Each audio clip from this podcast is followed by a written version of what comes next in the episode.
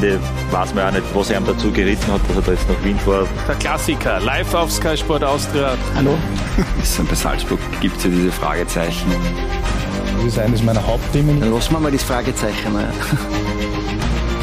Jetzt haben sie ein Dreivierteljahr oder mehr wie ein Dreivierteljahr propagiert, wir wollen Fußball spielen. Kommunikativ kann man das hundertprozentig auch anders lösen. Da gibt es jetzt leider zahlreiche Beispiele, wo es Probleme gibt. Dann muss ich leider sagen, dann hat er keine Ahnung.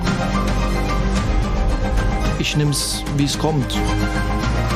Ich genieße einfach jetzt äh, den Moment. Wie, wie, erinnern Sie sich an die Zeit da damals? Viele Menschen waren entzückend zu mir. Eine wunderschöne Zeit.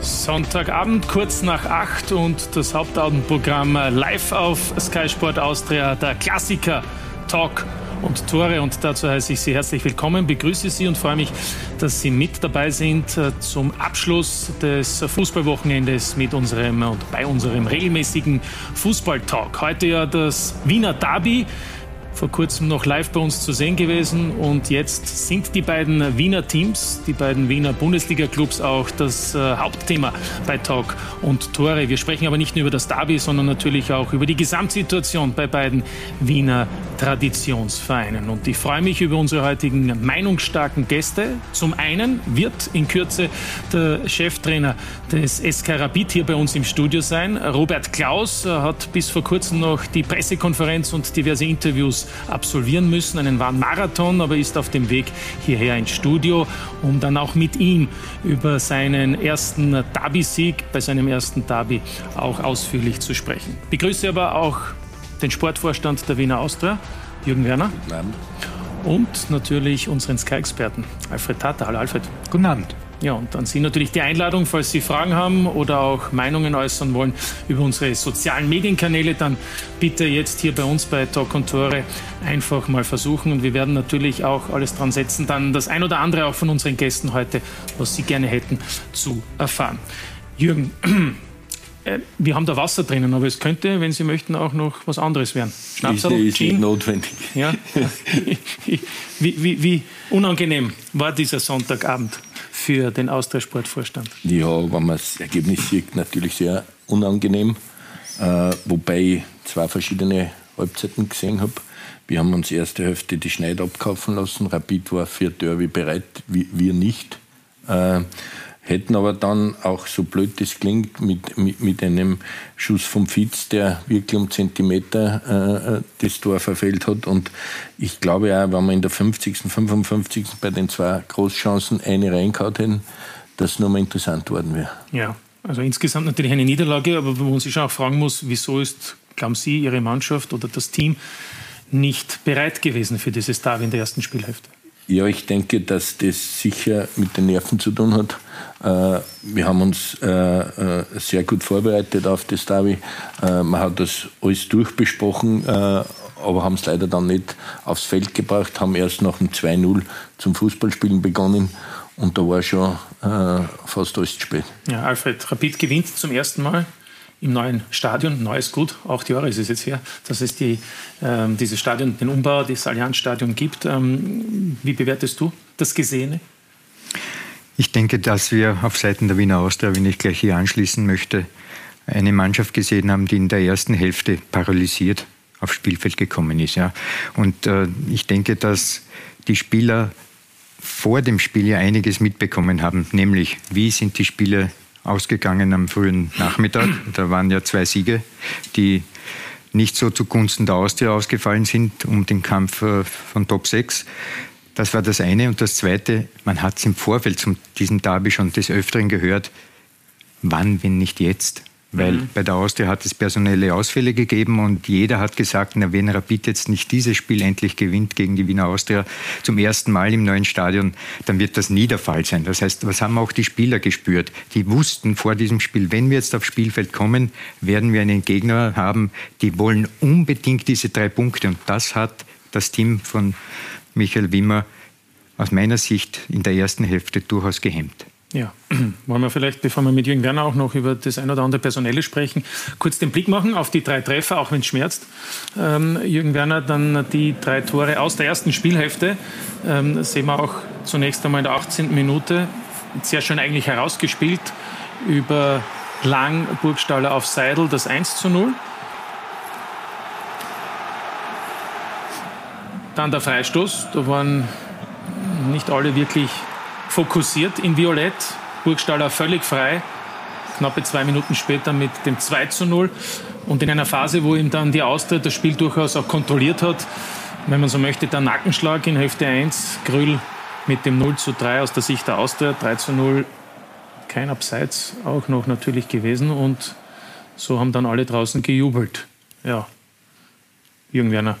Ähm, viele individuelle Fehler auch. Wir haben über die Ausfälle gesprochen, die Alfred Tata angesprochen hat. Ist es dann doch so, dass es diesmal einfach dann auch zu viele waren, weil der Kader vielleicht in der Breite dann auch nicht mehr hergibt?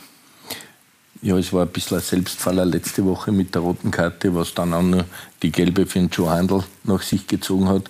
Und jetzt waren wir dort schon dezimiert. Vor allem der Joe hat in, in den letzten Wochen wirklich in Hochform gespielt und wir haben eigentlich drei Positionen umstellen müssen. Äh, aber ich glaube, das ist keine Entschuldigung, dass man so, wie es der Freddy gesagt hat, paralysiert äh, in die erste Hälfte geht. Wir haben keine Zuordnung gehabt, wir haben keinen Anfang gefunden. Äh, und erst, äh, äh, wie du richtig gesagt hast, nach dem 2-0 haben wir Kontrolle bekommen, haben auch dann selber Chancen herausgespielt. Äh, aber da war schon Hopf und Malz verloren. Ja, können wir vielleicht auch den Blick werfen auf diese Austria-Möglichkeiten. Es gab eben die Chance aufs 1 zu 2 aus der Sicht der Austria. War auch Pech dabei, Alfred, bei diesem Aluminiumschuss von Fitz. Davor gab es auch schon eine gute Aktion, wo die Austria auch im Angriff schon einmal nicht abschließen konnte. Bitte. Ich wollte nur sagen, ich habe diesen Ball drinnen gesehen, weil den, ja. der war vom Ansatz so schön geschossen, dass der dann rausgeht wieder von der Stange. Sehr ja. schade für Fitz. Ja, und mhm. dann unmittelbar nach Wiederanpfiff der eingewechselte Gruber mit diesem Wolleschuss und dann auch eben noch Huskovic. Das waren eben diese Möglichkeiten. Zweimal, wir haben jetzt die beste herausgesucht. Mhm. Äh, zu diesem Zeitpunkt knappe Viertelstunde in der zweiten Spielhälfte absolviert, wäre natürlich mit einem ersten Tor vielleicht noch zumindest die Hoffnung größer gewesen. Ja, auf jeden Fall. Also, es hat nur eine vorher vom Huskovic gegeben am Fünfer ja. und dann nur eine große vom Polster, der alleine vor dem Tor gestanden ist. Ähm, und zumindest Kosmetik war dort möglich gewesen. Aber ich glaube, wenn man einen Anschlusstreffer macht, äh, dass dann nur mal neue Kräfte frei werden aber es hilft trotzdem nichts. Wir haben die erste, ersten 30 Minuten einfach verschlafen. Ja. Für mich ist übrigens, möchte ich noch anmerken, sehr interessant, dass ein Team, das in der ersten Hälfte ein extrem niedriges Aggressivitätslevel hat, dann kommt die Halbzeitpause, der Trainer dürfte eine Ansprache gehalten und die kommen völlig verändert aus, dem, äh, aus dieser Pause. Das heißt, äh, das ist schon auch etwas, was nur im Kopf passiert. Ja? Also da, da hat, da hat einiges gemangelt vor dem Spiel. Mhm, ja, aber das ist immer wieder dann bewundernswert oder auch, auch interessant, dass es eben solche unterschiedlichen Spielhälften gibt und dass Spieler dann auch benötigen offensichtlich diesen Weckruf. Ich, ich habe jetzt die Statistik nicht gesehen, aber ich könnte mir vorstellen, dass am Ende die Schüsse aufs Tor und die, dass das ziemlich gleich ist. Ich, ich, ich, weiß nicht, wie es. Es war, es war, es war auch, ähm, auch der Expected Goals Wert war zwar rapid besser, aber insgesamt natürlich hat die Austria dann auch mehr Ballbesitz gehabt, auch dem Spielstand geschuldet. Und mhm. die Austria war natürlich dann aufgrund der zweiten Spielhälfte auch in vielen ähm, einzelnen statistischen Daten mit Rapid eben gleich, also gleich oder sogar teilweise auch drüber. Fakt ist, wenn wir den Blick machen auf die Tabelle, Jürgen Werner, nach 20 Spielen und damit zwei Spieltage vor Abschluss des Grunddurchgangs und eben dann der Teilung in Meistergruppe und Quali-Gruppe, dass die Austria als Achter im Moment vier Punkte hinter dem Sechsten hinter Rapid ist. Und wir können es kurz machen. Die Austria muss zweimal gewinnen, hat es aber nicht mehr selbst in der Hand. Und deshalb die Frage, was das mit der Meistergruppe? Ja, wir wollen natürlich versuchen, solange es eine theoretische Chance gibt, und wir dort nur zwei überholen können, ja, äh, wollen wir das natürlich versuchen. Wir haben jetzt zwei Mannschaften aus dem unteren Tabellendrittel, ohne die zu unterschätzen. Dort müssen sechs Punkte her. Blau-Weiß links und WSG? Genau, und dann kann man nur hoffen, dass einer, der die vor uns sind, ein bisschen strauchelt, Ansonsten ist es unrealistisch, dass wir da dabei sind. Alfred, wie, bewertest du die, die Situation für die Wiener Austria, was diese einmal unmittelbare Entscheidung betrifft in den nächsten zwei Wochen? Ja, ich kann nur anschließen, zwei Siege wird man benötigen. Ja, muss man. Genau, das ist ganz klar. Sonst, ist, ist von, sonst hat man nicht einmal eine Minimalchance. Das ist die Voraussetzung ja. und ich kann mir gut vorstellen, dass diese beiden Teams hm, kann man bei einer veränderten Herangehensweise von der ersten Minute an durchaus besiegen. Es ist dann die Frage, wie spielen die anderen? Und sollte der Fall eintreten, dass man 33 Punkte hat, dann könnte sogar noch ein Fall eintreten, der vielleicht bis jetzt gar nicht so auf dem Tisch liegt, nämlich dass es zwei oder nein, drei Mannschaften gibt, die sich mit 33 Punkten hier um diesen Platz äh, streiten und dann gibt es noch die Duelle untereinander, die bewertet werden. Also es liegt noch einiges im Dunkeln. Ja. Das würde übrigens auf die Austria sprechen, weil die Austria ist im Duell mit Hartberg oder mit Klagenfurt, Klagenfurt. durchaus besser gestellt, mit Rapid natürlich nicht. Aber, aber das ist eben dann schon, da muss schon vieles zusammenpassen. Also die anderen haben es natürlich selbst in der Hand und das ist schwierig. Die Frage ist natürlich, ähm, wie schwierig oder wie ungemütlich wird es? Oder ist es dann einfach ähm, Fakt, dass man eben dann in der Quali-Gruppe spielen sollte und dadurch dann äh, zwar nicht mit den Top-Teams sich messen kann, aber im Prinzip ähm, sportlich gesehen noch alles möglich ist, nämlich auch eine Europacup-Qualifikation? Ja, wir werden auf jeden Fall den Spielbetrieb nicht einstellen. also äh, ich denke auch, äh, dass man in den letzten Jahren immer mit 30 Punkten dabei war. Das ist eine besondere Konstellation heuer. Und äh, ich glaube auch nicht, dass wir das jetzt gegen Rapid verpfuscht haben. Wir, wir haben eigentlich die Meisterschaft ganz gut angefangen und haben dann durch das dramatische Ausscheiden da mit 3-5 gegen Legia Warschau einen Knick gekriegt und dann haben, sie, haben dann sechs Partien nichts gewonnen. Ja. Mhm. Seither waren wir, ich habe da jetzt die Blitztabelle gesehen oder die Formtabelle, in den letzten zehn Runden waren wir Tabellenführer. Also wir haben das nicht so schlecht gemacht und man kann auch mal gegen Rapid verlieren. Ja.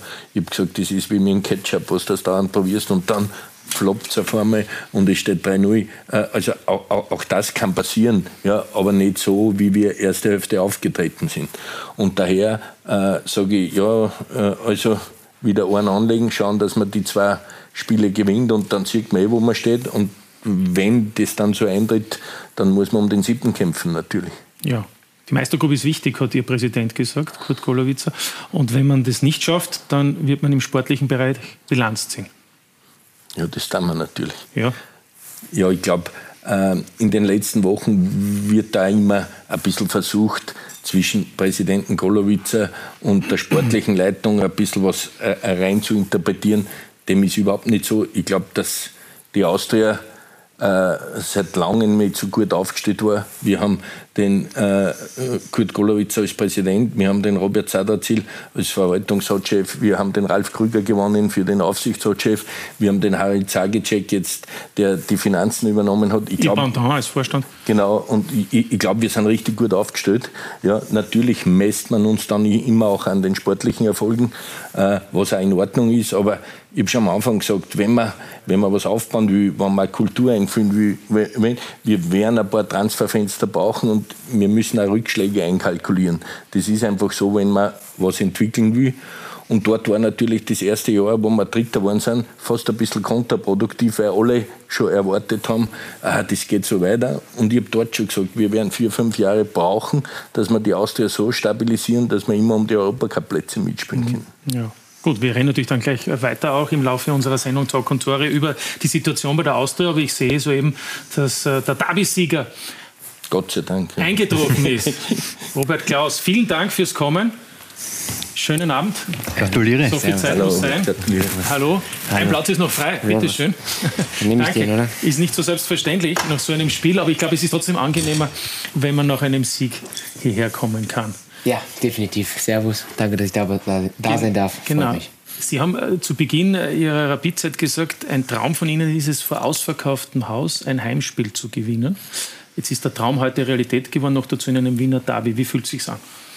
Ja, aktuell sehr, sehr gut. Ähm, ich stand mit der, mit der Mannschaft nach dem Schluss für vor der West und habe die Emotionen gesehen äh, von den Leuten, die dort standen, von den unseren Ultras, von den Capos. Das hat denen extrem viel bedeutet, alles bedeutet. Ich habe es in den Gesprächen vorher schon gemerkt, ähm, wenn wir uns unterhalten haben, gerade mit den Fans, ähm, was dieses Derby mit ihnen macht.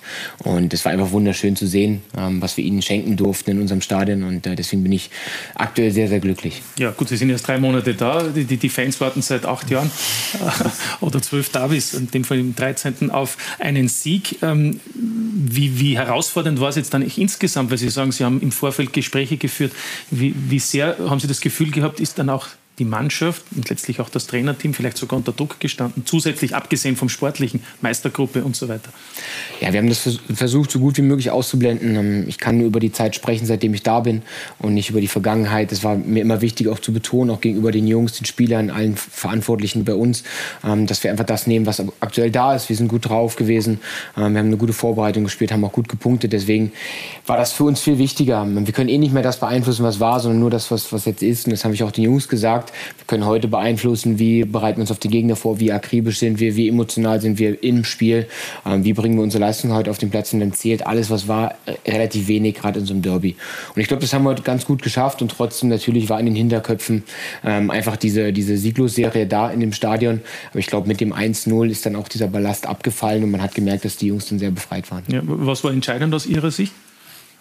Ich glaube, dass wir einen, guten Mix hatten von der ersten Minute an zwischen einer sehr emotionalen, intensiven Spielweise gegen den Ball. Wir waren sehr äh, gierig, sehr griffig ähm, auf den Ball, haben viele Bälle gewonnen, hatten aber trotzdem auch dann mit Ball eine gewisse Ruhe, ähm, um die Räume zu finden. Also genau diese Balance zu finden zwischen ähm, emotional zu sein, aber trotzdem einen kühlen Kopf zu bewahren, eine gute Entscheidung zu treffen. Ich glaube, das war ganz gut in der ersten Halbzeit. Ja, Reinhold Ranftl, äh, Jürgen Werner hat übrigens gesagt nach dem Spiel, er, er findet, dass der Hauptgrund für den Sieg von Rapid nicht Rapid war, sondern dass die Austria so schlecht gespielt hat.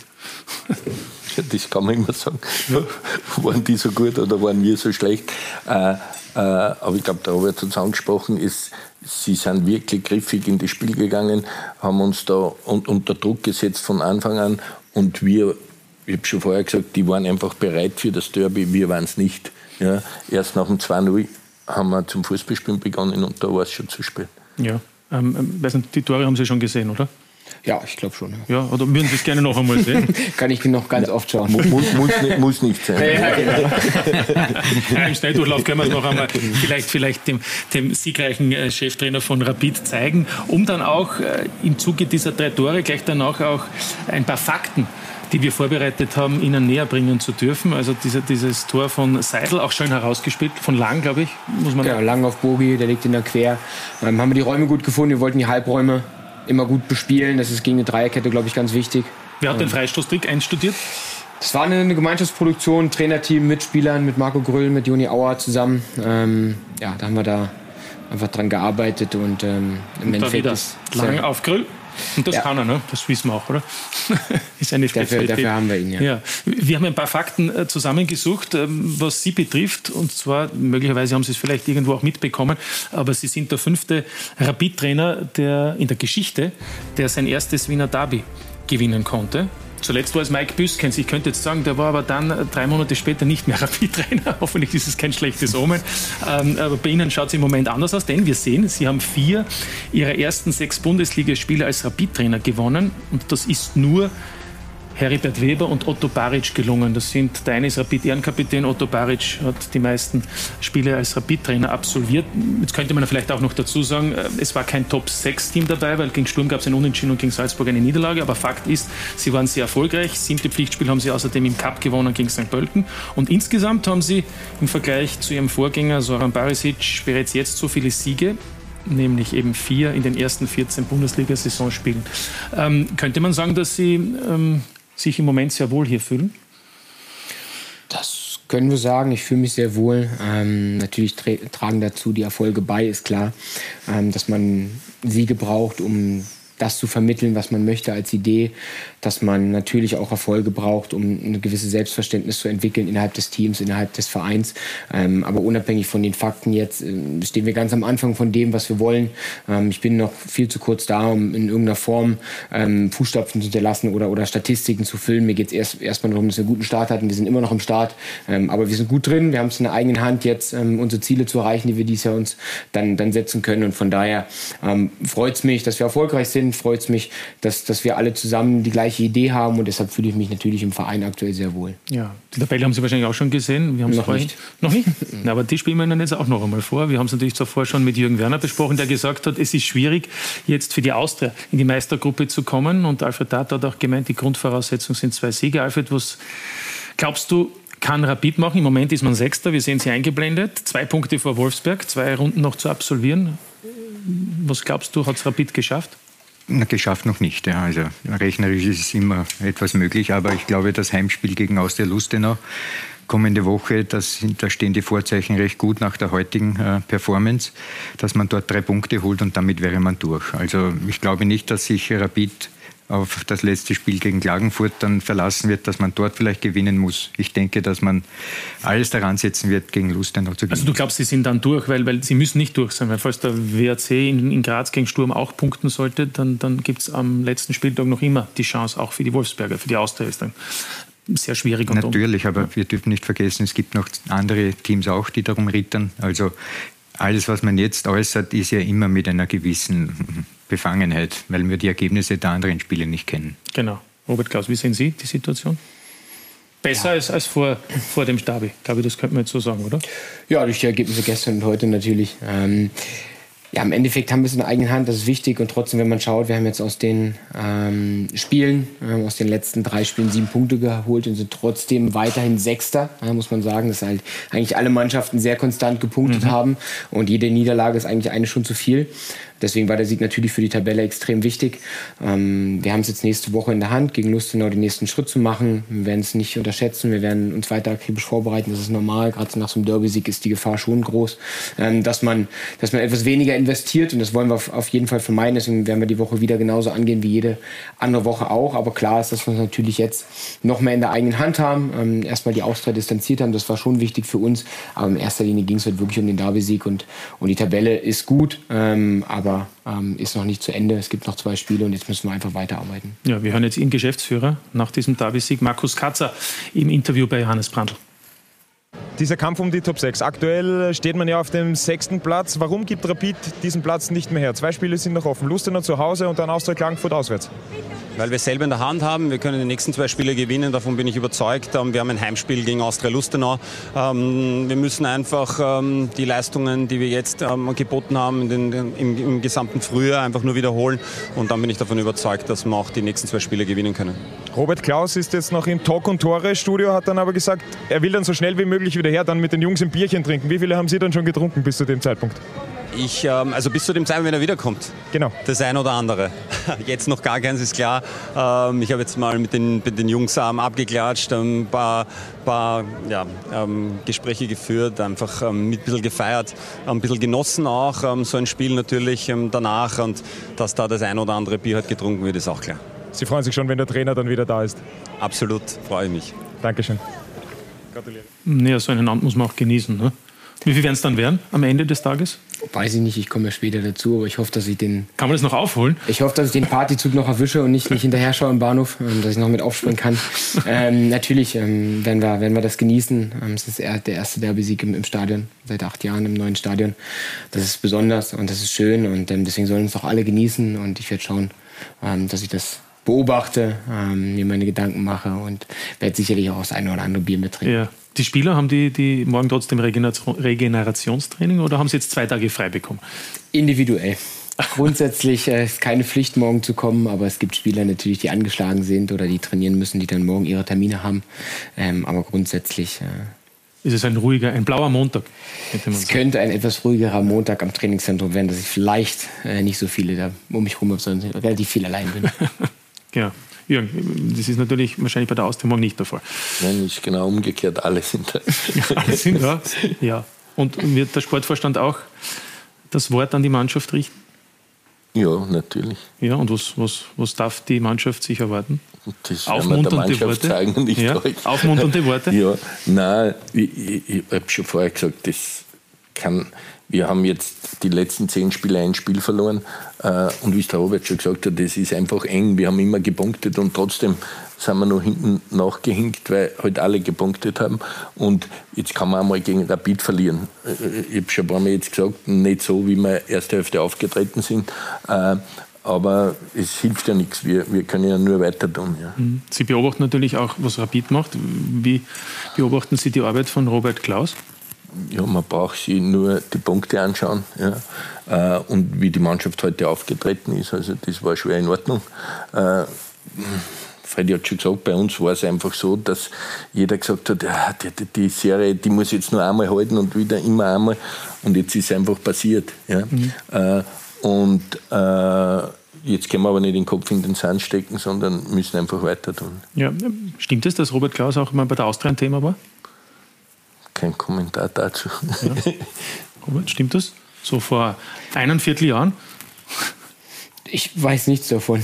Okay. Also, wenn, dann war das extern oder so. Ich, zu mir ist das nicht durchgedrungen. Gut, gut. Aber äh, Jürgen Werner hat also schon, ähm, kann man es durchaus sagen, in einem, in einem, hohen Ton über den Trainer gesprochen. Ne? Also ist einer, der Rapid gut tut. Scheinbar, ja. Scheinbar, Alfred. Könnt ihr doch jetzt nicht jemand von Austria fragen, ganz ehrlich.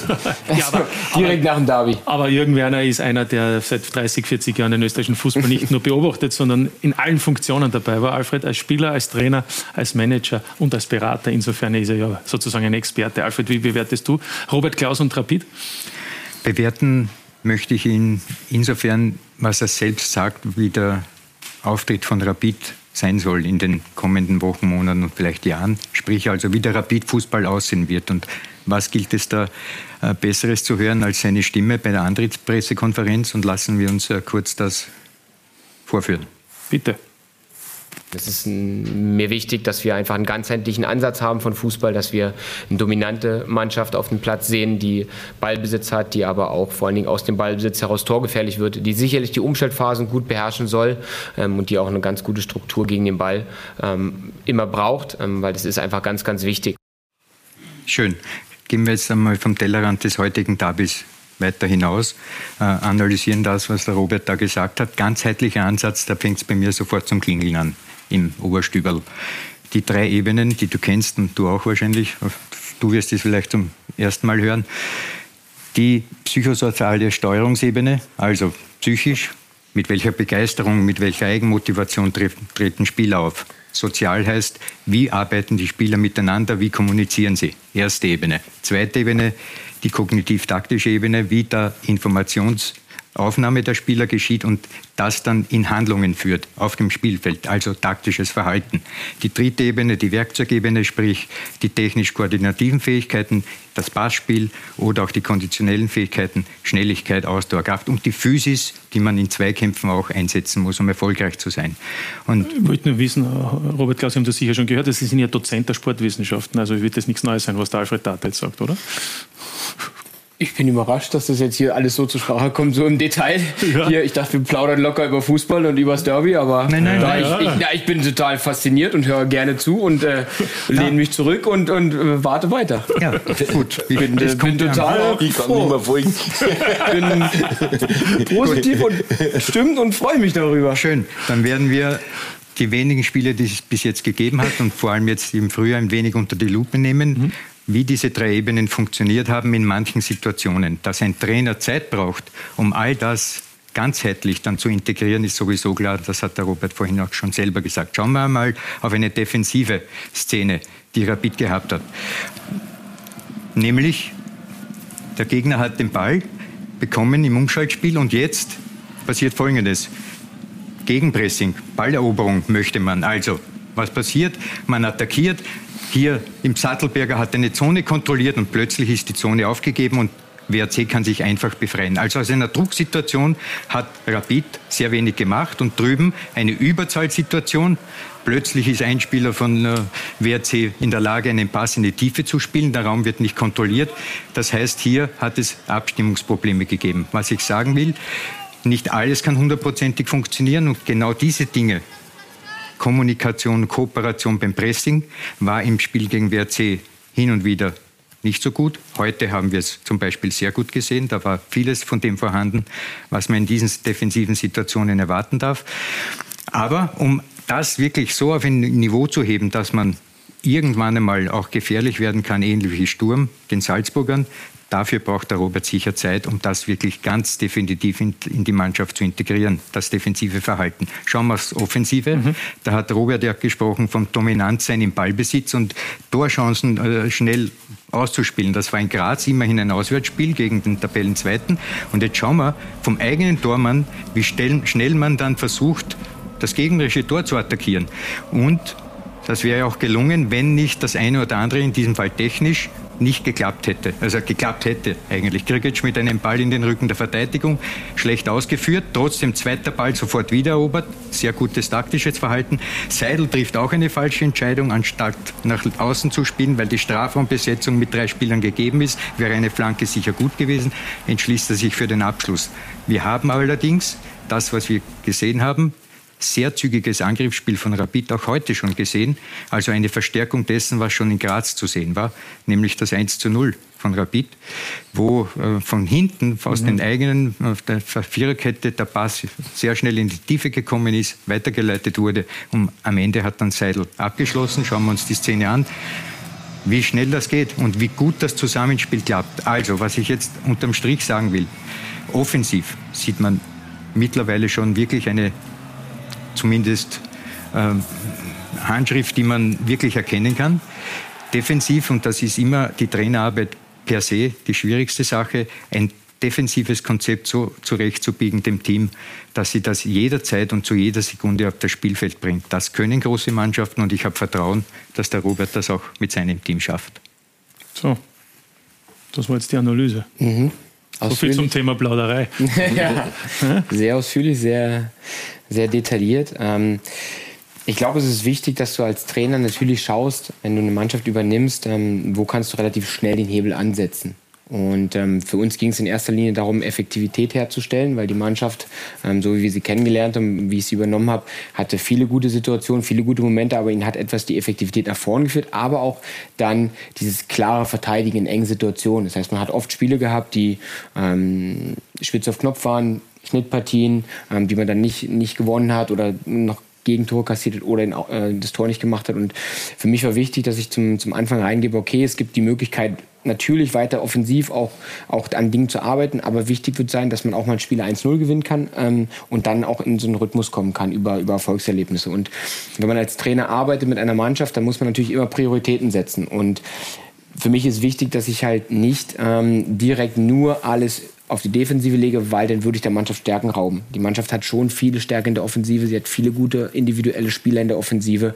Und deswegen müssen wir gerade so einen Mix finden. Und wir haben schon ähm, Situationen, die wir, die wir gut lösen, aber wir sind noch nicht da, wo wir am Ende hinwollen. Das merkt man schon auch. Aber wenn wir im Fluss sind, im Flow sind, da haben wir gute Momente, haben wir 20, 30 Minuten pro Spiel, manchmal auch eine ganze Halbzeit wie heute, wo, wo sehr viele Sachen sehr gut funktionieren. Ähm, und da sieht man einfach, dass die Jungs grundsätzlich das wollen, dass die Grund, äh, Jungs grundsätzlich dafür bereit sind und dafür auch viel zu investieren. Und Jetzt geht es darum, dass wir Schritt für Schritt Defensive, Offensive immer wieder nach und nach ähm, immer wieder uns, uns entwickeln. Das heißt, Sie haben eine Mannschaft auch angetroffen, die durchaus bereit war und, und in der Sie auch dieses Potenzial gesehen haben, weil sonst wären Sie wahrscheinlich auch nicht nach Wien gekommen. Genau, das war natürlich auch ein Grund, ähm, weil ich gesehen habe, da steckt viel Potenzial drin. Ähm, da ist viel, viel, was man nehmen kann, was man auch schon verwenden kann. Und wir haben auch in den Gesprächen mit, mit, mit dem Markus und mit dem Steff ähm, auch gesprochen, dass wir nicht alles über den Haufen werfen, dass wir nicht alles komplett neu machen, weil Rapid steht für eine bestimmte Idee von Fußball. Sie haben bestimmte Spieler dafür geholt. und in, zu dem stehe ich auch komplett und da habe ich auch Lust drauf gehabt und jetzt ging es einfach nur darum, am ersten Moment und auch jetzt immer noch gewisse Stellschrauben zu drehen, dass wir einfach ähm, das, was wir auf den Platz bringen, in Ergebnisse ummünzen. Und, und mhm. darum geht's. Und ähm, ich glaube, da haben wir jetzt ein paar ganz gute Schritte gemacht. Ähm, und dazu gehört natürlich dann auch, und da sind wir dann wahrscheinlich in der ersten Ebene, wieder um diese Selbstverständnis, um Mentalität, um wie, wie gehe ich in Spiele rein? Gehe ich da rein, um Spiele zu gewinnen oder habe ich Angst davor zu verlieren ähm, oder etwas zu verlieren? Sondern ich gehe da rein, um Spiele zu gewinnen. Und ich habe eine Siegermentalität und ich komm, kann zurückkommen, ich kann Rückstände aufholen, ich kann ähm, auch mal ein 1-0 dreckig über die Zeit bringen. Ähm, das, was gerade gefragt ist. Und ich glaube, das, das ist auch ein Thema, was wir viel mit den Jungs besprechen und ähm, wo wir jetzt einfach einfach schon zwei, drei Schritte nach vorne gemacht haben. Aber bei allem, ähm, was im Moment positiv auch ist, müssen wir trotzdem ruhig bleiben, geduldig bleiben und vor allen Dingen auch Rückschläge werden auch mal kommen, die müssen wir einkalkulieren, da müssen wir auch klar bleiben, da müssen wir auch Lösungen für parat haben und trotzdem sollten wir den Flow, den wir jetzt haben, mitnehmen. Man muss, glaube ich, auch ein gewisses Maß an Selbstbewusstsein haben, oder? Dass Sie gesagt haben, Sie nehmen diese Aufgabe an, im Wissen, dass es schon eine besondere Herausforderung ist, als, ich sage mal, als sehr junger Trainer, ähm, mit vielleicht nicht dem Wissen, wie es in Österreich läuft, äh, Rapid-Trainer zu sein, wo es ja ein Club ist, ein Verein, der ja enorme Erwartungen hat und Sie haben auch gelesen, die, die letztjährigen ähm, ähm, Ergebnisse, wo man eben keinen Titel hat seit 2008. Ähm, trotzdem sind, haben Sie gesagt, Sie machen es sofort.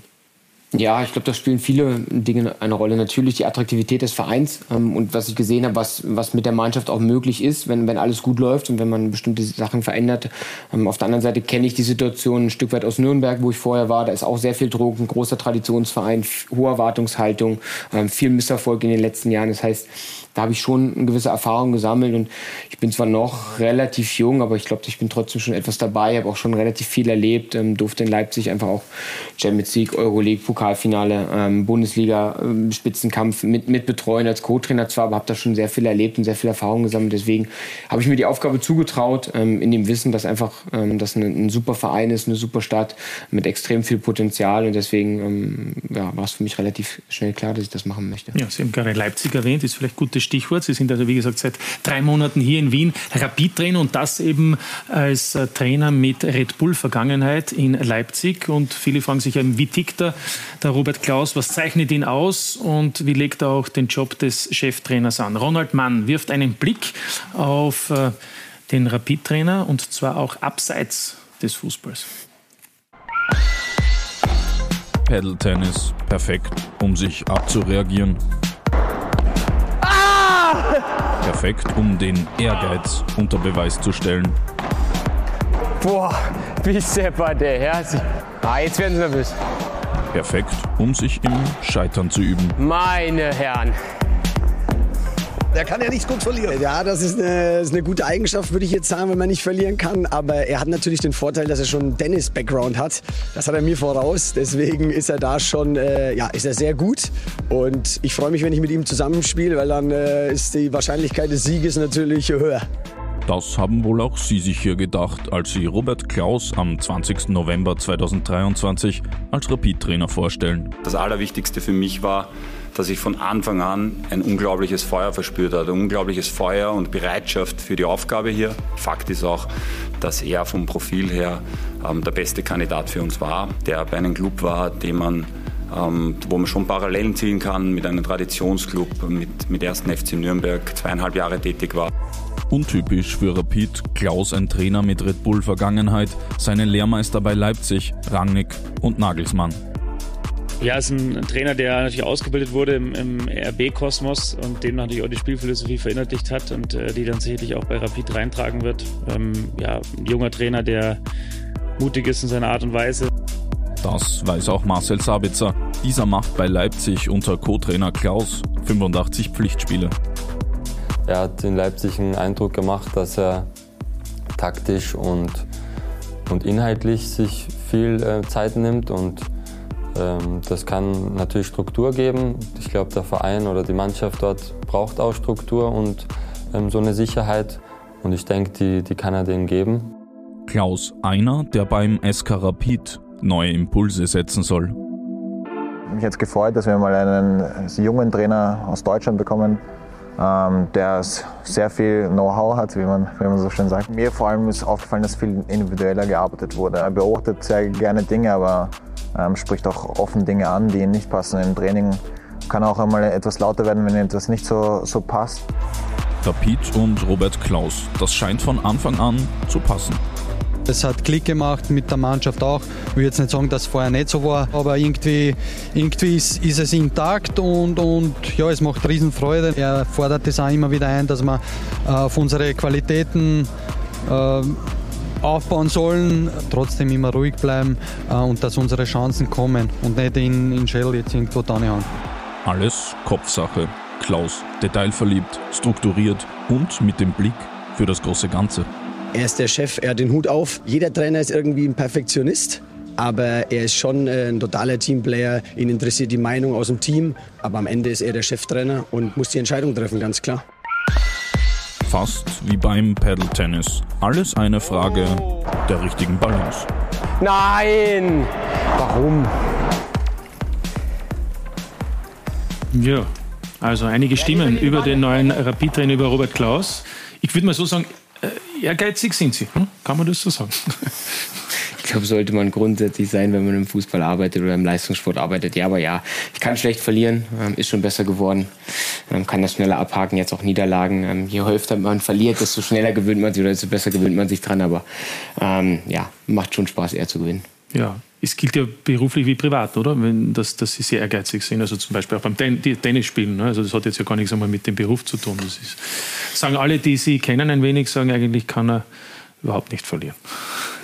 Ja, wenn die das so sagen, dann, dann mag das Aber Sie meinen stimmen. das so positiv. Also. Das ist okay, das ist okay. Also das, das mag stimmen oder es stimmt wahrscheinlich auch. Ähm, Man selber sieht man sich vielleicht auch ein bisschen anders. Ähm, ich ich glaube, dass man, dass was grundsätzlich eine gute Eigenschaft ist, nicht verlieren zu können. Man muss nur schauen, dass es natürlich dann nicht abfärbt und dass es nicht negativ wird, gerade wenn es dann in, in persönliche oder in private Bereiche reingeht. Ähm, da versuche ich schon dann auch ein gewisses Maß zu finden, aber es stimmt schon ab und zu. Glaube ich, tut mir etwas mehr Gelassenheit dann äh, ganz gut. Ja, haben Sie das auch vorgenommen, als Sie von äh, Deutschland nach Wien gewechselt sind? Ähm, zwei Sachen. Ich glaube, durch die Zeit, die ich, die ich hatte daheim beziehungsweise ohne Job, ähm, die habe ich auch bewusst für mich gewählt, dass ich gesagt habe, ich möchte nicht so schnell wieder was Neues anfangen, sondern ähm, möchte mir wirklich auch mal Zeit zu Hause nehmen. Erstens für die Familie, aber zweitens auch, um mich selber zu reflektieren. Die Zeit in Nürnberg, es war meine erste Cheftrainerstation, relativ lang, fast zweieinhalb Jahre bei einem sehr großen Verein, viel auf mich eingeprasselt. Ich bin noch sehr jung. Ähm, die Zeit braucht man, um zu reflektieren. Habe dann genau auch da an diesen Themen gearbeitet. Wie kannst du vielleicht etwas gelassener sein ähm, und, und, und Dinge etwas anders sehen. Und ähm, auf, der, auf der anderen Seite tut mir, glaube ich, auch schon das, das Wien an sich oder, oder die Mentalität hier ganz gut, ähm, etwas ent, entspannter. Ich weiß, ihr sagt, ihr seid Grantler, aber ich habe hab das noch nicht erlebt. Ich habe eher das Gefühl, es ist etwas entspannter hier in Wien. Ähm, man, man, ja, man hat mal einen Schmäh und der getaugt mir schon ganz gut und ich glaube, das tut mir sehr ganz gut. Ähm, und deswegen, ja, glaube ich, diese zwei Faktoren helfen mir gerade aktuell etwas entspannter an die Sache ranzugehen. Wir sind auch entspannt, denn hier sitzt sitzt keine Wiener am Tisch. Festhalten, Alfred ja. sagt ihm, er ist Niederösterreicher. Bin ich auch, ja. ja eben, eben, eben. Das ist ein großer Unterschied. Hier haben wir einen waschechten Oberösterreicher und deswegen keine Krantler am Tisch. Insofern Super. ist alles sehr angenehm, oder? Das können wir auch so festhalten. Aber Sie waren ja Jahrgangsbester äh, bei der äh, Trainerausbildung in Deutschland 2018. Sie, Sie, Sie, Sie atmet tief durch. Darf man das nicht sagen? Ja, das ist halt, es war der, Letz-, der letzte, der, der letzte sind Lehrgang. Fakten, ne? Ja, es sind Fakten, okay, die können wir nicht wegdiskutieren. Ähm, der, der letzte Lehrgang, wo der Jahrgangsbeste noch ausgezeichnet wurde, Danach haben sie es zum Glück abgeschafft, weil es, glaube ich, sinnlos ist. Das sind 25 ähm, gute Trainer, die ein Jahr lang alles investieren, ähm, teilweise Doppelbelastung haben, ähm, Dreifachbelastung mit Familie, Job und ähm, dieser Belastung. Und ähm, am Ende, glaube ich, wird es den anderen nicht gerecht, wenn einer herausgehoben wird, ähm, weil es geht darum, die Lizenz zu halten. Wir sind da als Truppe sehr gut zusammen gewesen. Wir waren eine gute Einheit. Wir haben uns gegenseitig unterstützt. Und deswegen war mir das auch unangenehm, dass das so herausgestellt wurde. Es ist exponiert und das mag ich nicht, sondern wir waren da alle ähm, gut und haben alle das verdient. Und deswegen finde ich es auch gut, dass das abgeschafft wurde. Ich bin jetzt der Letzte gewesen, der diese Auszeichnung noch erhalten hat. Ja, ja. aber kann ich mit umgehen. Wollte ich gerade sagen. Alfred, wie, wie, wie hast du die Trainerausbildung abgeschlossen? Ähm, das war schon im Jahr 2000. Ja. Und damals war das noch nicht so äh, wie soll ich sagen, so hochgestochen wie heute. Mittlerweile ist die Trainerausbildung also wirklich ganz, ganz schwierig, mit sehr viel Aufwand verbunden und echt, äh, du musst äh, irgendwo hinfahren zu Vereinen und hospitieren, und, hospitieren und so weiter und so fort. Eine Arbeit musst du auch schaffen. Aber die Sache ist jetzt, möchte ich zu Ende sagen, du kriegst dann deine Lizenz, ja, die kannst du dir aufs Klo hängen ja, mhm. oder wo auch immer, weil die sagt ja nur, du darfst dann trainieren. Aber die wirkliche Herausforderung beginnt dann auf dem Platz, wenn du mit der Mannschaft stehst und dort äh, das in die Wege leiten sollst, was gefordert ist, nämlich erfolgreich zu sein. Und ich glaube, ein wesentliches Merkmal, glaube ich, da hast du gerade vorhin erwähnt, was bei der Trainerausbildung sehr wenig der Fall ist, ist nämlich die persönliche Entwicklung jedes Trainers. Die geschieht erst in der Karriere. Ja, in der Praxis könnte man sagen. Das meine ich damit. Ja, genau. Jürgen, Sie haben geschmunzelt. Wegen, wegen aber ich bin ungefähr, habe den Trainerkurs im selben Jahrgang wie der Frell ungefähr gemacht. ja. Habe es aber dick aufgehängt bei mir im Büro. Alfred ist der Unterschied. ja. Äh, nein, aber ich habe bei, bei, bei, unserem Trainer nicht unendlich, der ja auch als Assistent gearbeitet hat und seine zweite Trainerstation hat. Und ich glaube auch, dass er das hervorragend macht. Äh, und ich, ich, ich denke auch, dass wichtig ist, dass man in, in dieselbe Richtung Fußball denkt, Philosophie äh, wie es der Robert gesagt hat, für den Verein. Und ich glaube, da hat die Austria auch eine Geschichte. Und ich glaube, der Ole Glasner hat das gesagt, wir haben alle zum Fußballspielen begonnen, weil wir gesagt haben, wir wollen ein Tor. Wir sind noch nicht hingegangen und haben gesagt, wir wollen Abwehrspieler werden. Und ich glaube, das ist auch die Philosophie, äh, die mir vorschwebt, dass man da äh, offensiv an die Sache herangeht. Natürlich muss man immer die Balance halten und wie gesagt, äh, äh, das hat der Ober gerade gesagt, man muss auch Rückschläge einkalkulieren, wenn man einen, einen stetigen Weg verfolgen will. Ähm, und der heute war bitter, aber es nutzt ja nichts. Wir müssen weiterkämpfen. So ist es. Das ist auch das Schöne, dass es schon wieder weitergeht nächste Woche. Aber wenn man sagt, man denkt offensiv, dann kommt ja sehr schnell auch immer wieder der Red Bull-Fußball äh, ins Spiel. Und das gilt ja auch für Robert Klaus. Wir könnten sagen, es ist eigentlich ein Zufall gewesen, oder? Sie waren in Markranstädt äh, als Fußballspieler und 2009 wurde dieser Verein von Leipzig, eben von Red Bull oder Rasenballsport, wie man eigentlich sehr korrekt sagen muss, äh, übernommen. Und dadurch waren sie eigentlich im Gründungsjahr ähm, Spieler vom neuen Verein. Und ich glaube, darf man das so sagen, dass das schon auch äh, der Zufall insofern war, dass sie dadurch auch die Möglichkeit dann gehabt haben, ähm, Nachwuchsmannschaften in Leipzig beim neuen Club zu trainieren. Und der Rest ist mittlerweile ja bestens bekannt. Ja, genau. Also es war kompletter Zufall. Natürlich hatte ich irgendwo ähm, den Wunsch, ähm, Fußball zu leben, Fußball zu sein, ohne jetzt den Wunsch zu haben, Profitrainer oder generell Fußballtrainer zu werden. Ich war Spieler, ich habe Nachwuchsmannschaften trainiert dort in dem Verein und dann kam halt ähm, RB damals und hat den Verein übernommen und das war natürlich für mich dann glückliche Fügung, dass ich dann direkt, ich hatte den, den Andi Sattlow kennengelernt, der unser erster Präsident war, hatte mit ihm ein sehr gutes Verhältnis und ähm, habe mit ihm, habe ihn dann auch gefragt, ob er, ob er eine Möglichkeit sieht, dass ich als Nachwuchstrainer arbeiten kann ähm, und habe das dann direkt auch getan und wurde äh, Co-Trainer der U14 und bin ihm da heute noch dankbar, dass er das mir ermöglicht hat. Und Darf ich unterbrechen? Sadler ist ja der Geschäftspartner, der ehemalige von Jürgen Werner. Ne? Kann man ja durchaus erinnern. ja, ist mir, ist mir, gut, muss ist mir ganz gut bekannt. Ja. ja und ähm, ja, wir haben, wir haben immer noch ein sehr gutes Verhältnis, ähm, der Andi und ich. Und ähm, ja, und habe mich einfach damals gefreut und freue mich natürlich jetzt auch umso mehr, dass ich dann diese Möglichkeit hatte und Glück hatte, ähm, dann dort meine Schritte zu gehen, konnte mich zusammen mit dem Verein entwickeln. Der Verein war damals natürlich noch nicht das, was er jetzt ist, klar in der fünften Liga gestartet, keine Möglichkeiten, beziehungsweise kaum was da. Alles musste aufgebaut werden im Nachwuchs, ähm, bei der Profiabteilung. Ich konnte alle Schritte mitgehen, habe live miterlebt, wie die Mannschaft aufgestiegen ist und wurde zu guter Letzt dann selber auch Co-Trainer und Teil dieser Profimannschaft, ähm, was für mich natürlich ein Riesenglück war, unter Ralf Rangnick, unter Julian Nagelsmann arbeiten zu dürfen. Ich durfte in den Champions League auf der Bank sitzen, ich durfte in der Bundesliga mit dabei sein, ich durfte im Pokalfinale in, in, in Berlin mit dabei sein, Euroleague durfte ich mitmachen. Das heißt, ich habe extrem viel gelernt, ich habe viel erlebt, ich habe in dem Verein, wo ich als Trainer meine Schritte gegangen bin, groß geworden bin, durfte ich ähm, alles, alles erleben und hatte dann irgendwann ähm, das Gefühl, jetzt, jetzt ist es gut, man soll immer dann gehen, wenn es am schönsten ist. Und ähm, ich bin in einem sehr guten Gefühl da weggegangen.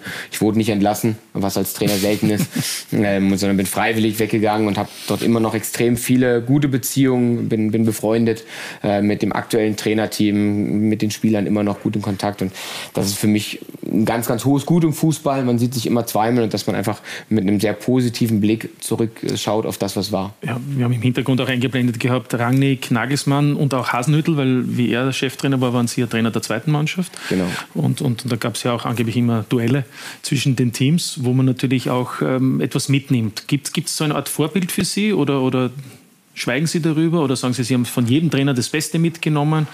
Äh, oder, oder legen Sie es so an, dass Sie alles ähm, nur auf sich fokussieren? Nein, nicht, nicht auf, in keinster Weise auf mich. Ich, ich, war ja nie Spieler auf ganz hohem Niveau. Das heißt, ich hatte selber nie ähm, Trainer, die auf höchstem Niveau gearbeitet haben, von dem ich mir was mitnehmen konnte. Ähm, ich habe dann Trainer in Leipzig erlebt, die entweder dann Profitrainer waren, wo ich Nachwuchstrainer war, oder ich dann mit ihnen zusammenarbeiten durfte. Da nimmt man natürlich viele Sachen mit. Ähm, ich schaue mir viel ab von, von Trainern, die natürlich erfolgreich sind, die aber trotzdem auch schaffen, finde ich immer, was wichtig ist, ähm, Mensch zu bleiben, bei sich zu bleiben, authentisch zu bleiben. Das ist mir sehr, sehr wichtig. Ähm, Christian Streich ist so ein Beispiel, so ein Vorbild, Jürgen Klopp, ähm, ohne sie jetzt kopieren zu wollen, sind ganz, ganz andere Menschen, aber man schaut sich einfach bestimmte Dinge ab.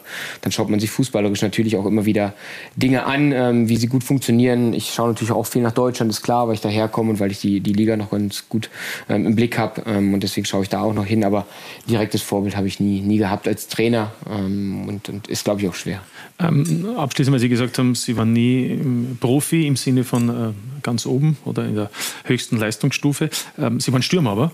Jo. Ja, und, und ähm, ich glaube, ähm, durchaus einer, der, der auch Eindruck hinterlassen hat. Und Sie haben ja auch noch vor kurzem erst gespielt, im letzten Jahr noch, glaube ich, oder? In Markranstadt. Ja, ich habe dann, äh, nachdem ich in Nürnberg äh, beurlaubt wurde, ähm, ging mein erster Anruf meiner Frau, mein zweiter mein Berater und der dritte war mein ehemaligen Trainer. Ich habe angerufen, habe gesagt, es war Montag. Ich habe gesagt, äh, ist immer noch Dienstag 18.30 Uhr Training? Er hat gesagt, ja, gesagt, darf ich vorbeikommen? Ich will mich bewegen. Ich muss ein bisschen Frust abbauen und will nicht allein im Wald laufen gehen. Ähm, habt ihr noch Platz für einen 38-jährigen alten Mann? Und da hat er gesagt, ja klar, komm vorbei, freuen wir uns. Und dann habe ich ähm, aus ein paar Mal Training und vielleicht mal aushelfen wurde dann äh, eine ganze Saison, ähm, die am Ende sogar mit einer Meisterschaft gekrönt wurde, noch in der, in der Landesliga. Ähm, habe dann mit vielen Freunden zusammengespielt von früher, aber auch mit Spielern, die ich selber in der Jugend trainiert habe und für mich einfach eine, eine wunderschöne Erfahrung. Ich habe die Seiten gewechselt, ich war wieder Spieler, ich war einfach nur für mich selbst zuständig oder für Teile der Mannschaft, aber ich war nicht mehr fürs große Ganze, konnte mich entspannen. Bin zweimal die Woche zum Training gegangen, habe danach mein Bier getrunken. Ganz normaler Amateurfußball. Hat mir sehr, sehr gefallen. Ja, und da gibt es ja jemanden, der Sie grüßen lassen möchte. Fußballerisch war ja der Robert äh, von Beginn an ein offensiver Spieler, also ein Stürmer mit Geradlinigkeit, mit einer hohen Torgefährlichkeit, mit einer extrem guten Effizienz in, im Abschluss, Kopfball stark, aber auch äh, taktisch natürlich hervorragend, äh, immer auf hohem Niveau. Man hatte mit ihm nie Probleme und es war sehr, sehr, sehr angenehm, mit ihm als Spieler zu arbeiten. Ich wünsche dir natürlich äh, ganz, ganz viel Erfolg bei deiner Arbeit in Österreich äh, und viel Erfolg dabei. Und vielleicht sieht man sich demnächst mal wieder. Mach's gut. Olaf Brosius. Ein bisschen aufgeregt war er, glaube ich. Ja, der Olaf spricht nicht so, so oft vor der Kamera. Als, als Amateurtrainer ist das ja ist das nicht so gewohnt. Aber er ist ein ganz, ganz lieber, feiner Mensch, der, der den Verein lebt wie kein anderer. Er ist äh, Trainer und gleichzeitig Platzwart, wie man das so ist in der, im Amateurfußball. Er lebt den Verein, ist schon immer in diesem Verein, war Spieler, ähm, Trainer der zweiten Mannschaft, Trainer der ersten Mannschaft. Wir kennen uns schon ewig, haben ein super Verhältnis und ähm, ja, haben uns jetzt einfach. Momentan, ja, man hört es auch heraus, Sachsenliga, ich glaube, das hat man etwas gehört. Sie kommen auch von dort, also aus der, zwischen, wenn man sich vielleicht aus Österreich vorstellen kann, zwischen Berlin und der Grenze zu Polen, oder? Genau, genau. Ja. Das ist, ähm, ja, das ist genau. Also ich, ähm, ich lebe zwar seit 20 Jahren jetzt in, in Leipzig, in Sachsen, ähm, bin aber gebürtig ähm, aus Brandenburg, aus der Nähe von Berlin. Ähm, aber Leipzig ist natürlich jetzt meine Wahlheimat, weil meine Familie dort lebt und weil ich mich da auch sehr wohlfühle und da die letzte, letzten 20 Jahre oder die Hälfte meines Lebens ja mittlerweile verbracht habe. Aber eigentlich bin ich gebürtiger Preuße. Ja, Preuße, ja genau. Ja. Und, und, und sind verheiratet, haben zwei Kinder. Lebt die Familie jetzt dann auch in Wien? Oder die Familie ist, ist geplant? Ja, die Familie ist aktuell in Leipzig noch, weil natürlich ähm, die Schule läuft. Ähm, während des Schuljahres ist so ein Wechsel immer relativ schwierig. Ist auch für uns das erste Mal die Situation, dass wir vor dieser Frage stehen. In Nürnberg konnte ich pendeln, weil das relativ mhm. dicht nach Leipzig war ähm, und weil wir die Jungs äh, nicht aus dem Umfeld reißen wollten. Und ähm, ja, jetzt ist aber schon die Überlegung da, ob sie nach Wien kommen. Und äh, der Plan war jetzt gerade Richtung Sommer, wie, das, wie das klappen kann. Und würde mich freuen, wenn wir das hinbekommen. Aber da gibt es natürlich noch ein paar paar Hürden, die wir, die wir nehmen müssen und dass wir das alles organisieren und vor allen Dingen äh, auch für die Jungs, dass es passt. Ja, aber Wien ist lebenswerte Stadt, Alfred, oder? Ja, ja, ich lebe auch schon lange hier und ich kann nachvollziehen, dass das nicht leicht ist, wenn die Familie nicht bei einem ist an seinem Arbeitsplatz. Ich habe das immerhin drei Jahre in Russland genossen. Genau. Da bin ich mit dem Flugzeug gependelt, was ein wenig schwieriger ist als mit dem Auto. Und daher, es ist schwierig, wenn man dann auf sich allein gestellt ist, ohne seine Lieben. Genau. Also die Entscheidung wird fallen. Sportlich läuft es Insofern ist ja davon auszugehen, dass das auch dann tatsächlich auch Wirklichkeit wird für die kommende Saison. Jürgen, äh, Sie pendeln nach wie vor, aber sind mehrheitlich in Wien. Mehrheitlich in Wien.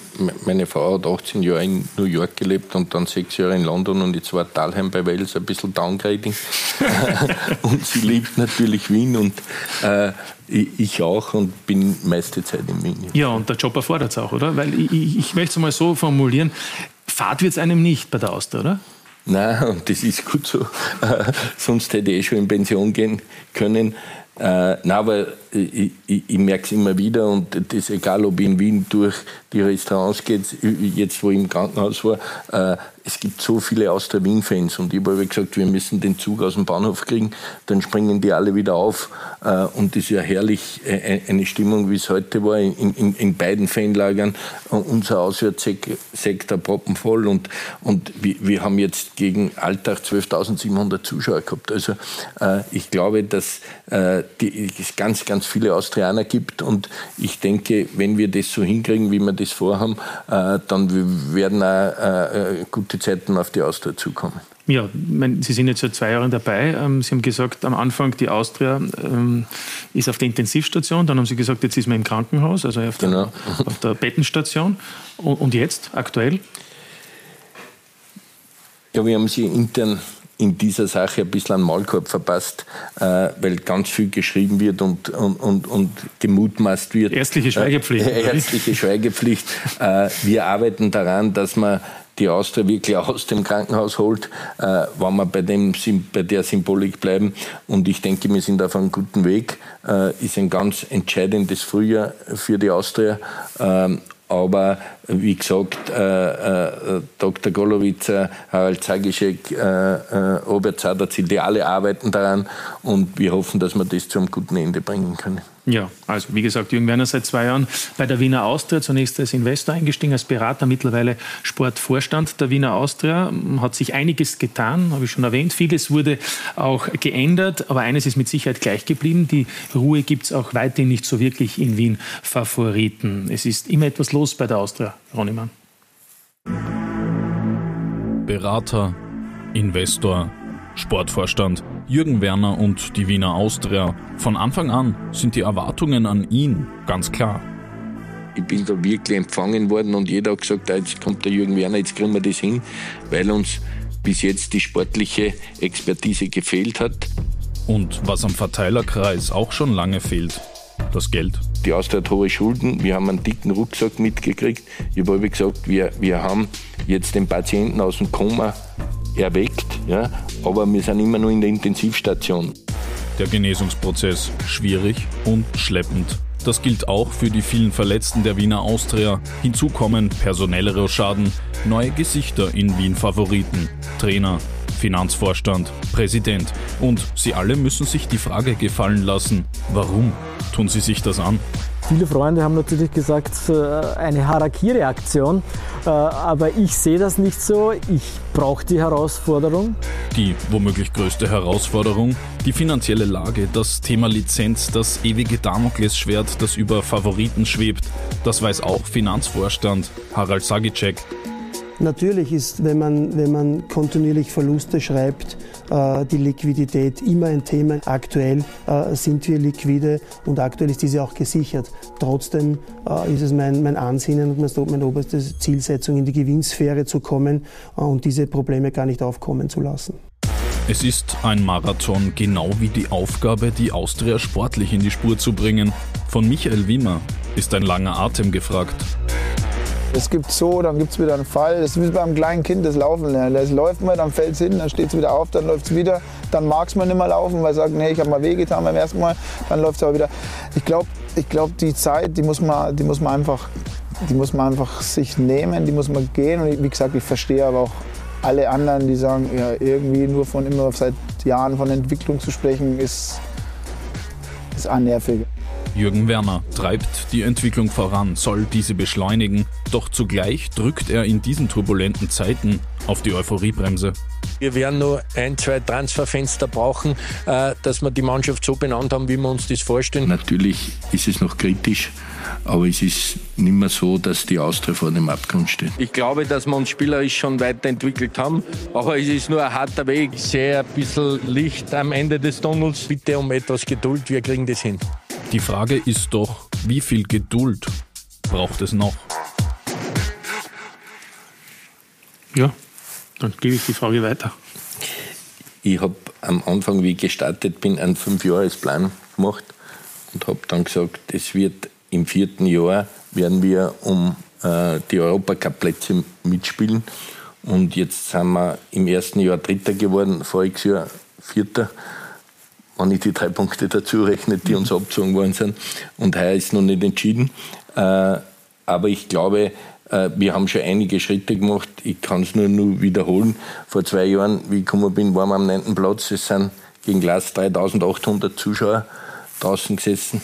Wir haben jetzt mittlerweile eine, Mannschaft in der Bundesliga, eine Kooperationstruppe in der zweiten Liga, Young Violets in der dritten. Wir haben eine Damenmannschaft, die professionell aufgestellt ist. Wir sind die einzigen, die auch eine Damenakademie hat, neben der Herrenakademie. Wir haben ganz viel im Stadion hergerichtet. Wir haben für unsere Profis äh, Frühstück eingeführt. Wir haben Mittagessen eingeführt. Wir haben denen Betten gemacht. Wir haben eine in den Arm gestochen und haben Zusatzernährung gemacht. Wir haben Schlafkojen gemacht. Also ich glaube, wir haben für unsere Profis das sehr, sehr gut aufbereitet. Und die Austria wird auch in Zukunft von dem leben müssen, dass sie äh, eigene Talente entwickelt. Jetzt sagt man dann mit einem Finger, ja, aber so viele junge Austrianer spielen ja gar nicht mehr.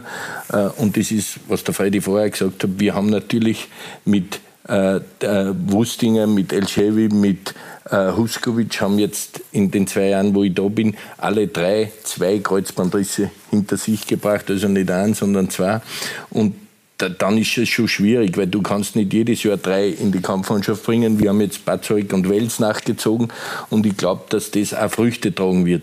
Aber um, um, um ein, ein, stabiles Konstrukt zu machen, brauchst du auch Routiniers und musst eine eingespielte Mannschaft haben. Dann ist es immer leichter, die Jungen dort reinzubringen. Gut, andererseits könnte man sagen, Jukic hat man mm, auch freiwillig abgegeben, Braunöder auch, zumindest einmal vorerst verliehen und Polster ist im Moment hinter einem Leihspieler auf der Bank, einem hochtalentierten Leihspieler natürlich. Ja, natürlich hochtalentierten Leihspieler. Ja, äh, ich glaube, man kennt in der Öffentlichkeit die Hintergründe Jukic zu wenig. Es ist immer dann leicht zu sagen, ja, warum gibt es denn den her? Ich glaube, wenn solche Dinge in einer Firma passiert werden, hätte keiner nachgedacht. Ja. Und beim äh, Brauni, da war es einfach so, dass er den Wunsch geäußert hat, äh, wir dürfen ihm diese Chance nicht vertun. Ja? Und es war nicht so, dass er bei uns jetzt äh, gesetzt war. Und er hat natürlich auch die Chance gehabt, dort sich zu zeigen. Man hat dann auch geschrieben, ja, der, der Trainer Wimmer hat ihm zu wenig Chancen gegeben. Ich habe dann nachgeschaut. Der Trainer Wimmer hat bei uns bis Winter 42 Spiele gemacht, 41 hat der Ramfl gespielt und 40 der Brauneder jetzt nicht jedes von Haus aus, aber äh, hat 40 Einsätze gehabt. Also äh, schauen wir sich das an, wie er sich dort profiliert. Ansonsten im Moment ist er in erster Linie auf der Bank. Auf der Bank und, ja. und, und, und ich bin auch um den Aufstieg in die Serie A ist sicherlich nicht so einfach dort sich wahrscheinlich gleich durchzusetzen. Ich wollte nur zu Jukic fragen, also ja. disziplinäre Gründe. Auf jeden Fall, ja. Ja, keine Details. Keine Details, ja. ja. Alfred, bitte. Darf ich äh, mich hier ein bisschen einklinken? Also ja. Fußball bist du ja da. Ja, genau, Fußball ja. ist ein Sport. Ja, es geht also zunächst um den Sport und sportliche Erfolge. Im modernen Fußball ist es aber so, dass sportliche Erfolge in den meisten Fällen mit guten wirtschaftlichen Verhältnissen Hand in Hand gehen, weil Salzburg, haben wir gehört, die letzten zehn Jahre, na, die müssen ja Meister werden, die haben so viel Geld.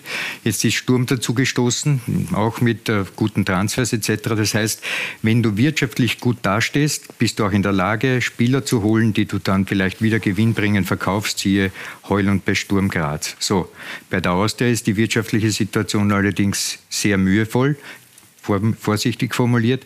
Das heißt, ich sehe auf sich gesehen auch nicht die Möglichkeit, weil aus dem eigenen Nachwuchs, da gibt es europaweit keiner, der einen Verein servieren, äh, äh, äh, retten kann mit Verkäufen. Das ist oft anders, indem man Spieler aus Afrika holt oder wo auch immer, den präsentiert in europäischen Bewerben und dann gewinnbringend weiterverkauft. Rapid im Übrigen hat ein ähnliches Problem gehabt. Da hat man immer gesagt, es ist zu wenig Geld da für die äh, Kampfmannschaft und Präsident Wrabetz hat ja das letzte Mal einmal äh, formuliert, dass man mehr Geld investieren möchte, auch in die Beine der Spieler. Das heißt also, wenn sich die Austria wirtschaftlich gesunden möchte, geht das nicht über einen sportlichen Erfolg, weil den wirst du nicht holen, ohne zuerst finanziell auf einem guten äh, Niveau zu sein. Da hat er nicht Unrecht, oder? Ja, natürlich. ich ich habe das schon ein paar Mal gesagt. Wir ich, ich habe die Untersuchung gesehen von den äh, europäischen Vereinen, wie viel sie von ihrem Budget für die erste Mannschaft hergeben. Und es gibt keinen unter 50 Prozent. Austria Wien steht bei 30 Prozent. Und wir kämpfen halt oft mit stumpfen Waffen am Markt. Äh, aber, äh, wie es der Freddy schon gesagt hat, die Sanierung wird nicht über Verkauf junger Spieler stattfinden. Das muss sie einfach hochhandeln. Ja? Und, und ich denke schon, dass wir Talente haben, die das Zeug dazu haben. Aber man muss natürlich schauen, dass man auf der wirtschaftlichen Seite so aufgestellt ist, dass man mal den einen oder anderen dazu kaufen kann, dass das Konstrukt mhm. wirklich stabil wird. Ja. ich, ich, frage jetzt ja gar nicht den Sportvorstand, sondern ja. den Investor der hinaus, der Jürgen ja. Werner. Ähm, der, Schulden, der Schuldenstand soll ja bei 67 Millionen liegen. Das heißt, man kann eigentlich nur, wir können es ja so sagen, entweder einen Schuldenschnitt haben oder eben das Stadion oder und auch das Stadion zu veräußern, wie sie auch andere Clubs machen und es dann sozusagen in einem Leaseback-Verfahren, also eben dann zu, zu mieten. Ist das wahrscheinlich der einzige Zugang, um einmal einen Großteil wegzubekommen, weil es eben durch, durch, durch diese kleinen und Anführungszeichen Transfers ist es ja nicht möglich. Ja, ich kann nur mal wiederholen, wir arbeiten an, an mehreren Fronten. Äh, wie gesagt, ich möchte dort da nichts mhm. dazu sagen. Das ist ein sensibles Thema, weil wir ja jetzt dort wirklich alles daran setzen, dass wir das auch schaffen. Ähm, und ich bin von Mutis, dass das in, in, diesem Halbjahr gelingt und dass wir dann wieder ein bisschen uns besser rühren können. Äh, was ich natürlich bemerkt habe, ist, Austria Wien hat eine Historie, die noch immer Spieler beeindruckt, wenn sie zu uns gehen wollen. Wien ist ein Faktor, den man da ins Rennen werfen kann. Und wie gesagt, äh, es ist einfach so, wenn wir den Zug richtig ins Rollen bringen, glaube ich schon, äh, dass bei der Austria noch Großes passieren kann. Das heißt, Alexander Dragovic ist im Sommer weiterhin ein Thema, weil das ist ablösefrei. Ja, ist auf jeden Fall ein Thema. Ja, ja aber da wird dran gearbeitet. Die Frage ist, ob, ob sich die Austria auch stemmen kann. Ne?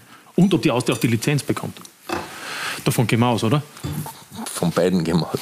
Ja, nein, aber das ist ja die Frage, ob es uns erstinstanzlich auch erhält oder ob es dann wieder äh, doch ein paar Wochen länger dauert, was ja wiederum auch eine Auswirkung hat auf Transfergespräche und möglicherweise ja, Vertragsverlängerung. Äh, äh, und, und, das ist ein, es ist eine Katze, die sich in den Schwanz beißt, äh, wenn man den Sponsoren sagt, du, wir sind aber in der Intensivstation, bitte investier nicht. Äh, und umgekehrt auch den Spielern zeigt. Daher sind wir sehr, sehr bemüht, dass wir das natürlich in erster Instanz schaffen. Äh, und ich kann es nur wiederholen, alle im Verein arbeiten daran. Äh, und ich hoffe, dass es diesmal ausgeht. Ja, die Frage ist jetzt, wie der aktuelle Kader aufgestellt ist und Verträge laufen aus und so weiter und so fort. Die Kaderstruktur für die kommende Saison wird ja auch interessant sein. Kann man da den Kader so hinstellen, dass man davon ausgehen könnte, wenigstens einmal in die Top 6 einzuziehen jetzt in nächster Zukunft, damit man dorthin kommt, wo man hin will, nämlich in einen internationalen Bewerb, sich zu präsentieren und vielleicht dann Schritt für Schritt aus dieser Misere rauszukommen. Ist der Kader im Sommer dann konkurrenzreif für die Top 6? Das ist natürlich das Ziel. Also wir haben keinen Vertrag, der ausläuft. Wir haben äh, äh, James Holland sein Vertrag rennt aus, da hätten wir Option. Äh, ansonsten läuft kein Vertrag aus, also da haben wir schon unsere Hausaufgaben gemacht, sind auch dabei, äh, bei den jungen Spielern schon wieder dran zu hängen. Ja. Aber es wird natürlich entscheidend sein und ich glaube, auf das spürst du an, dass man ein, zwei kriegt, die, die das Konstrukt halten. Also wir haben sicher äh, zu wenig Führungsspieler, die die Jungen mhm. äh, äh, dort in die richtige Bahn äh, führen können. Und dort sondieren wir den Markt. Und es ist immer natürlich die Frage, was kann ich mir leisten und äh, äh was ist Preis-Leistungs-Verhältnis zu dem dann. Deshalb ist Dragovic so wichtig. Ne? Jürgen, genau. Entschuldigung noch mal kurz, weil wir vorhin von Robert Klaus gesprochen haben, was er mit Rapid entwickeln will. Jetzt hat man äh, Trainer Wimmer und wird der im Sommer noch das Zepter schwimmen? Ich hoffe sehr. Also von der Austria ist es erwünscht, dass ja, er verlängert er hat, oder er, er hat einen Vertrag, dass er ihn erfüllt. sagen wir. Aber ich möchte nur kurz anmerken, es gibt immer wieder Gerüchte um ihn und auch Anfragen angeblich von zweiten, also Bundesligisten aus Deutschland, Zweitligisten. Ja, ich glaube, das, das ist immer in der Phase, wo wir sechsmal verloren haben, hat man uns hineininterpretiert, äh, der steht kurz vorm Abschuss wir haben es nicht einmal diskutiert, wir haben auch nirgends dazu eine Stellungnahme abgegeben, weil wenn ich schon eine Stellungnahme abgebe und sage, es ist kein Thema, dann ist schon ein Thema. Ja? Und das Zweite ist, äh, ich, ich denke, das kann immer passieren. Äh, das ist in Österreich ein bisschen die, die, die Krux, dass man sagt, na, wenn er schlecht arbeitet, dann wollen wir nicht mehr. Wenn er gut arbeitet, nimmt uns ein deutscher Club weg. Äh, aber ich glaube, äh, dass für Michael Wimmer jetzt da äh, eine, eine Lernphase mit bei uns ist, so wie es der Robert vorher beschrieben hat. Als Co-Trainer ist man da in einer anderen Position, aber ich glaube, dass er A, das Herz am richtigen Fleck hat, dieselbe Spielphilosophie hat, die wir uns vorstellen und man muss der Mannschaft einfach Zeit geben und ich weiß, dass die Leute draußen sagen, ja, wie viel Zeit geben wir einer denn noch? Mhm. Äh, aber ich glaube schon, dass eine Entwicklung ein bisschen länger dauert wie drei, vier Monate. Ja, Robert Klaus, ähm, weil wir schon sprechen über die Zukunft auch bei der Austria. Sie haben gesagt, Sie haben in diesem Team sehr viel Potenzial gesehen. Fakt ist, Marco Krüll ist im Sommer weg. Äh, bei Querfeld gibt es eine Ausstiegsklausel, der ist natürlich sehr begehrt, weil er ein Nachwuchsnationalspieler ist, auch schon etwas in der A-Nationalmannschaft Luft geschnuppert hat. Und dann gibt es möglicherweise auch noch mit Hedel oder so andere sehr interessante Spieler. Ähm, inwieweit denken Sie auch schon mit Markus Katzer an den Kader des kommenden Jahres, also der kommenden Saison? Ja, das läuft natürlich parallel zu dem, was wir jetzt machen. Wichtig ist unsere tägliche Arbeit. Das ist mein Job, mit der Mannschaft erfolgreich zu sein, Punkte zu holen, unsere Ziele zu erreichen. Und natürlich Markus mit seinem Team ähm, arbeiten im Hintergrund schon am Sommer, ähm, sowohl mit unseren Spielern, welche Verträge können wir verlängern, zu welchen Konditionen und so weiter. Das ist, das ist sein Thema. Aber im intensiven Austausch mit Ihnen? Im intensiven Austausch, ähm, da, da, sprechen wir drüber, da daten wir uns auch ab und ähm, er gibt mir da alle Infos, die, die ich brauche, ähm, ohne jetzt zu sehr ins Detail zu gehen, aber alles, was, was ich brauche. Und natürlich schaue ich mir dann auch schon Spiele an für Sommer. Ähm, welche Spieler könnten uns verstärken, welche Spieler könnten vielleicht auch ähm, Positionen einnehmen, die, wo wir Bedarf dann sehen, wenn Spieler uns verlassen sollten oder wo wir uns generell verstärken wollten, wo, wo wir den Konkurrenzkampf verhindern. Also welche Position ist dann zum Beispiel dringend, die, die Grüller auch ja, ausübt. natürlich die Marco Gröll-Position äh, ist natürlich eine Position. Jetzt haben wir im Winter schon mit Christoph Lang einen Vorgriff getan auf Sommer, den wir eh holen wollten im Sommer, der eh schon bei uns auf der Liste war, ähm, der sehr flexibel und variabel einsatzbar ist in der Offensive, der viele Positionen spielen kann, ähm, der, der rechts, links, aber auch im Zentrum spielen kann. Ähm, wir haben jetzt mit, mit Isa Gernsson einen Spieler geholt, ähm, der richtig spannend ist, der richtig gut ist, der aktuell jetzt noch nicht so viel Spielzeit hat, weil es die Jungs vorne einfach gut machen. Mhm. Da müssen wir einfach ähm, so offen und ehrlich sein, wenn wir Spiele gewinnen, wenn die Jungs das vorne machen, machen, Scorerpunkte haben, dass wir nicht so viel wechseln, aber der macht es richtig gut und, und Jovan Zivkovic aus der eigenen, aus der eigenen Akademie macht es auch richtig gut. Das heißt, wir haben dann schon auch noch Spieler da, die wir uns jetzt ganz genau anschauen, wer kann welche Spots übernehmen, aber natürlich ist klar, dass wir auch extern uns nach Verstärkung umschauen, ja. ähm, um die Lücke gerade es geht auch um Scorerpunkte.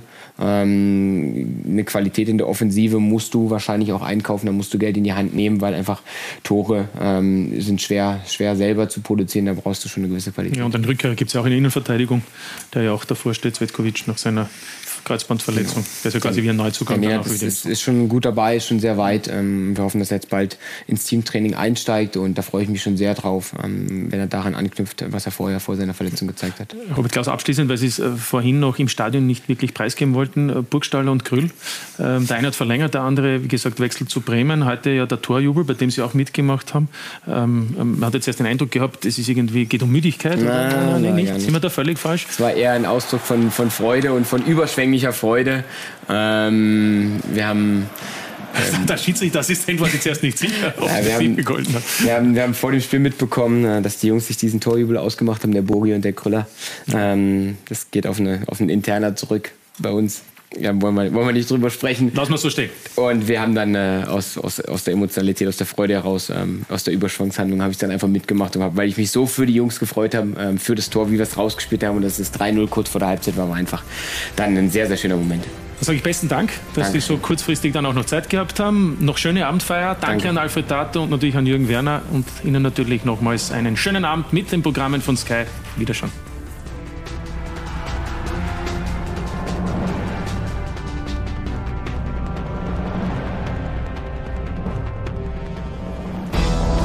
Diese Sendung wurde präsentiert von Admiral. Wetten in einer anderen Liga.